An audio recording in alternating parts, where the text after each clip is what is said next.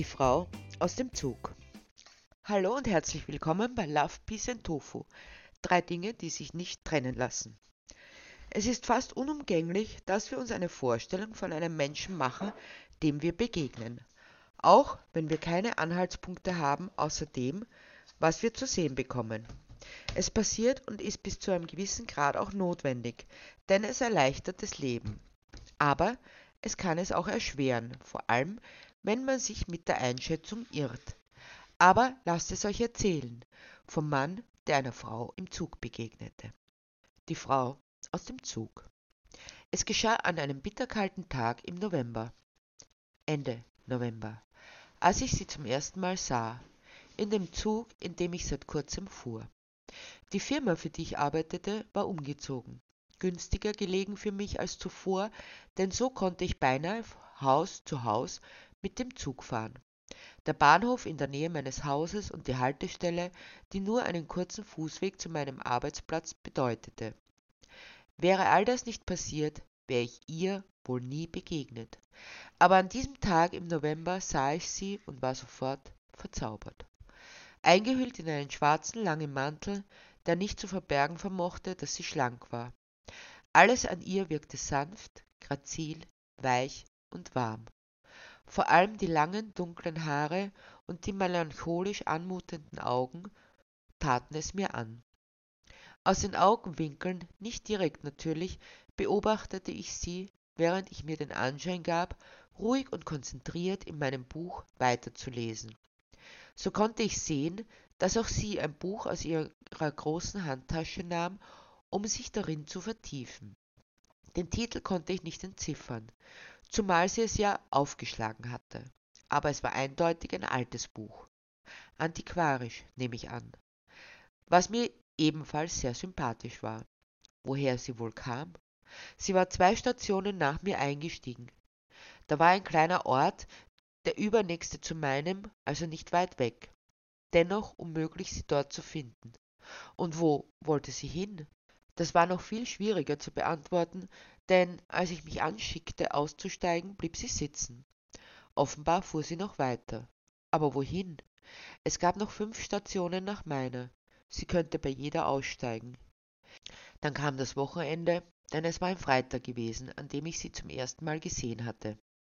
Es war nur dies eine Mal gewesen und dennoch beherrschte sie meine Gedanken, während dieser zwei Tage, in denen ich nicht zur Arbeit fuhr und sie dementsprechend nicht sah. Meine Fantasie malte sich die verschiedensten Szenarien aus, dass sie allein lebte in einer kleinen engen Wohnung, einsam und verlassen.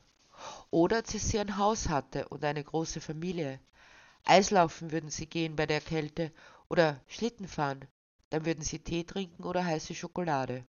Oder dass sie in einer WG lebte und am Wochenende ihrem Hobby nachging, zum Beispiel dem Malen oder der Fotografie oder dem Tanz. Line Dance würde zu ihr passen. Und was sie wohl arbeitete? Irgendetwas, das zu ihrer Anmut und Grazie passte. Goldschmiedin vielleicht oder Buchbinderin. Deshalb auch das antiquarische Buch. Dann war das Wochenende endlich vorbei und ich sah sie tatsächlich wieder. Zum Glück fuhren nie viele Menschen mit diesem Zug so konnte ich den Platz einnehmen, den ich schon am Freitag inne gehabt hatte. Zwei Stationen lang bangte ich. Was, wenn es nur einmalig gewesen wäre, dass sie mit diesem Zug gefahren war? Vielleicht hatte sie nur dieses Mal etwas an diesem Ort, an den sie gefahren war, zu tun gehabt. Ich war mir während der letzten zwei Tage so sicher gewesen, ich würde sie wiedersehen, dass ich einen anderen Gedanken erst gar nicht zugelassen hatte. Doch plötzlich war er da. Was, wenn es meine erste, einzige und letzte Chance gewesen wäre, sie anzusprechen, kennenzulernen? Warum nur war ich so zurückhaltend und schüchtern? Jeder andere hätte die Gelegenheit sofort am Schopf gepackt, denn was könnte passieren, außer dass man eine Abfuhr bekam? Diese Fahrt von der Station, bei der ich den Zug bestieg, und jene, bei der sie denselben betreten hatte, dauerte nur zehn Minuten. Es genügte, mich völlig aus dem Gleichgewicht zu bringen. Zuletzt war ich mir sicher, dass ich sie endgültig verloren hatte, und das, obwohl ich noch nicht einmal mit ihr gesprochen hatte. Wie atmete ich auf, welche Erleichterung durchströmte mich, als sie tatsächlich einstieg und denselben Platz einnahm wie am Freitag. Ihr Blick blieb sogar einen Moment an mir hängen, und ein zurückhaltendes Lächeln umspielte ihre Lippen. Es war für mich, dieses Lächeln. Dann erst wandte sie ihre Aufmerksamkeit wieder ihrem Buch zu. Ich war so selig, so rundherum glücklich an diesem Tag, dass ich überzeugt war, dass es nicht besser gehen konnte. Wunschlos war ich, jetzt und auch noch einige Zeit danach. Es genügte mir, sie zu sehen, das Lächeln mitzunehmen und es zu erwidern. Mehr brauchte es nicht. Doch der Mensch hält das Glück nicht aus.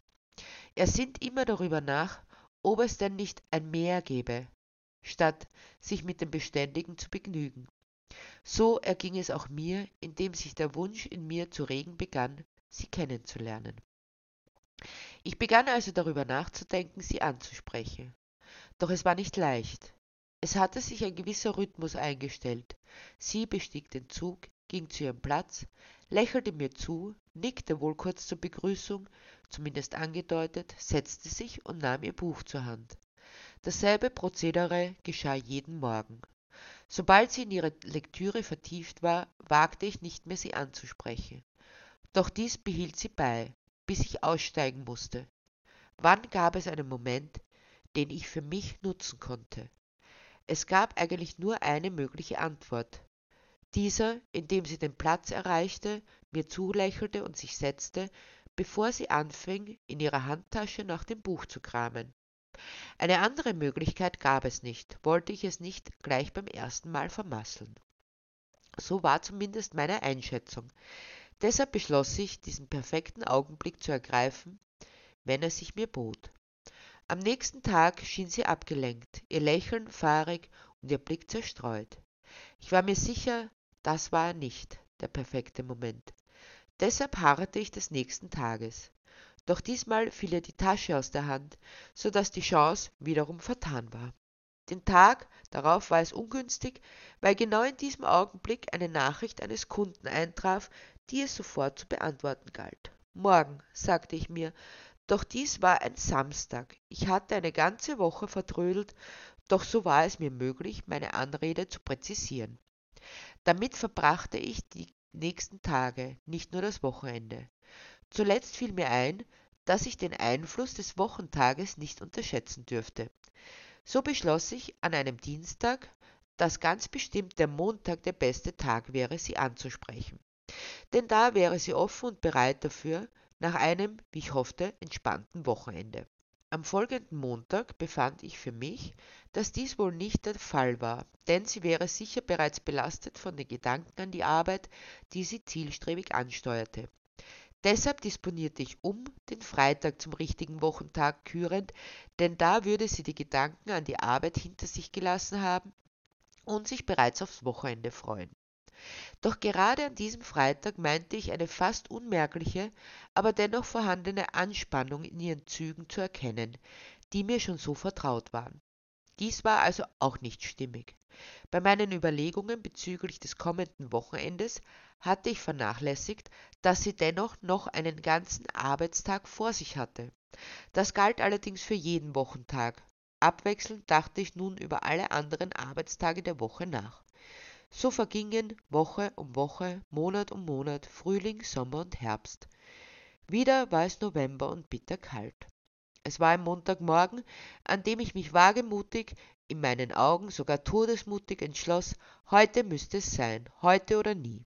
Ich war so wild entschlossen, dass schon ein großes Unglück geschehen müsste, das mich von meinem Vorhaben abbringen könnte. Und genau dieses trat auch ein.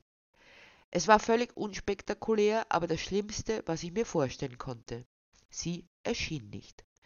Ich war verzweifelt, unfähig, mich auf irgendetwas zu konzentrieren.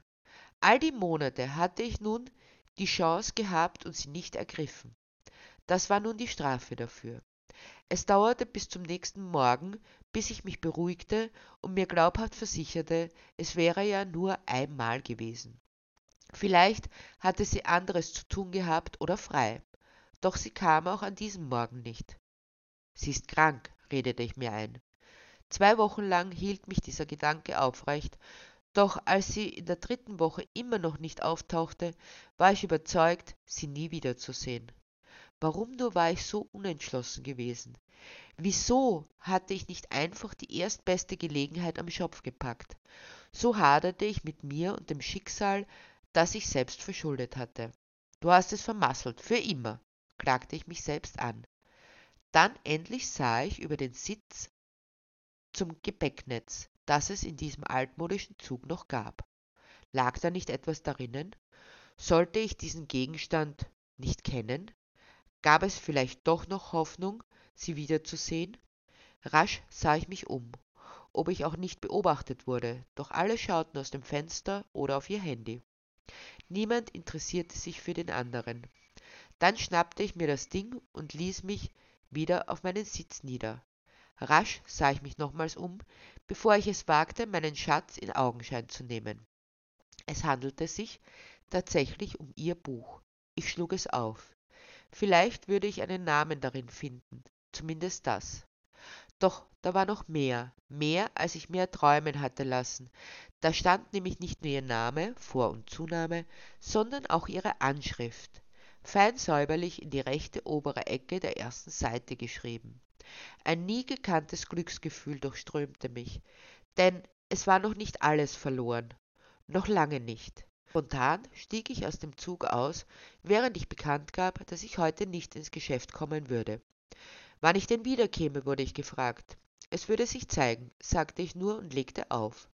Dann nahm ich den nächsten Zug zurück und stieg an der Haltestelle aus, an der sie immer eingestiegen war, zwei Ortschaften von meinem Heimatort entfernt. So nahe und doch so unbekannt. Google Maps half mir, die im Buch angegebene Adresse zu finden. Es war ein kleines Haus am Ortsrand. Unverzüglich läutete ich, doch es rührte sich nichts. Nach wenigen Minuten, in denen nichts geschah, stellte sich die altbekannte Verzweiflung wieder ein. Vielleicht sollte ich warten, aber wie lange? Da öffnete sich das Fenster des Nebenhauses und eine alte Frau schaute heraus. Sind Sie der Mann aus dem Zug? fragte sie. Ja, der bin ich, antwortete ich ohne zu zögern, denn der war ich wohl. Sollte das alles arrangiert sein? Die Katharina hat mir gesagt, wenn ein Mann kommt, dann soll ich ihn fragen, und wenn er es ist, soll ich ihm den Brief geben, erklärte die Nachbarin, woraufhin sie mir einen Umschlag reichte. Rasch riss ich ihn auf und überflog den Inhalt. Lieber Unbekannter, ich habe mich gefreut, jeden Morgen, den wir uns im Zug sahen, habe gewartet, dass du mich ansprichst, weil ich den Eindruck hatte, dass eine besondere Verbindung zwischen uns besteht. Doch von Tag zu Tag zweifelte ich mehr an meiner Einschätzung. Ich habe lange durchgehalten, doch jetzt kann ich nicht mehr. Falls ich mich nicht geirrt habe, findest du die Adresse meines Aufenthaltsortes auf der Rückseite dieses Blattes. Ich sage trotzdem Danke für die Hoffnung, die du mir schenktest. Katharina. Rasch drehte ich das Blatt um und überflog die Adresse. Das war gut hundert Kilometer weit weg, doch auch das hielt mich nicht ab. Ich dankte der Nachbarin, fuhr nach Hause und von dort mit dem Auto weiter. Nach zwei Stunden Fahrt und etlichen Umwegen langte ich bei einem einsamen Haus im Wald an. Katharina musste den Motor gehört haben, denn sie stand bereits vor der Türe, als hätte sie mich erwartet. Langsam ging ich auf sie zu, bis wir uns gegenüberstanden. Wortlos umarmte sie mich. Es kam so unvermutet, dass ich es nicht schaffte, ihre Umarmung zu erwidern. Endlich ließ sie mich los und sah mich an. Ich bin froh, dass du da bist, froh, mich nicht geirrt zu haben, erklärte sie. Ja, ich bin da, und ich könnte mich ohrfeigen, dass ich dich nicht schon viel früher angesprochen hatte. Aber du hast mir diese Chance gegeben, erwiderte ich, endlich Worte findend. Aber was ich wissen möchte, was hast du nicht mehr ausgehalten? Ich hatte vor etwas mehr als einem Jahr meinen Mann und meine beiden Söhne bei einem Autounfall verloren, begann sie zu erzählen, mühsam die Tränen zurückhaltend. Von einem auf den anderen Moment war mir alles genommen worden, was ich liebte. Ich war verzweifelt. Man sagte mir nach einer Weile, ich solle doch wieder arbeiten gehen. Das bringe mich auf andere Gedanken. Das tat ich dann auch. Als ich dich zum ersten Mal im Zug sah, da war mein erster Arbeitstag. Die Beschäftigung half nicht, aber dieses Treffen mit dir, das mir das Gefühl gab, wahrgenommen zu werden, jenseits meines Schmerzes. Es gab eine Chance, aber selbst du kannst wahrscheinlich nicht verstehen, wie schwer es ist, solch ein Schicksalsschlag. Doch, das kann ich, sagte ich mit Gewissheit. Wie das? Hast du auch deine Familie verloren? fragte sie nach. In gewissem Sinne schon, antwortete ich. Letztes Jahr sind meine beiden Hunde kurz nacheinander verstorben. Deine Hunde? du meinst, du kannst mich verstehen, weil deine Köter gestorben sind?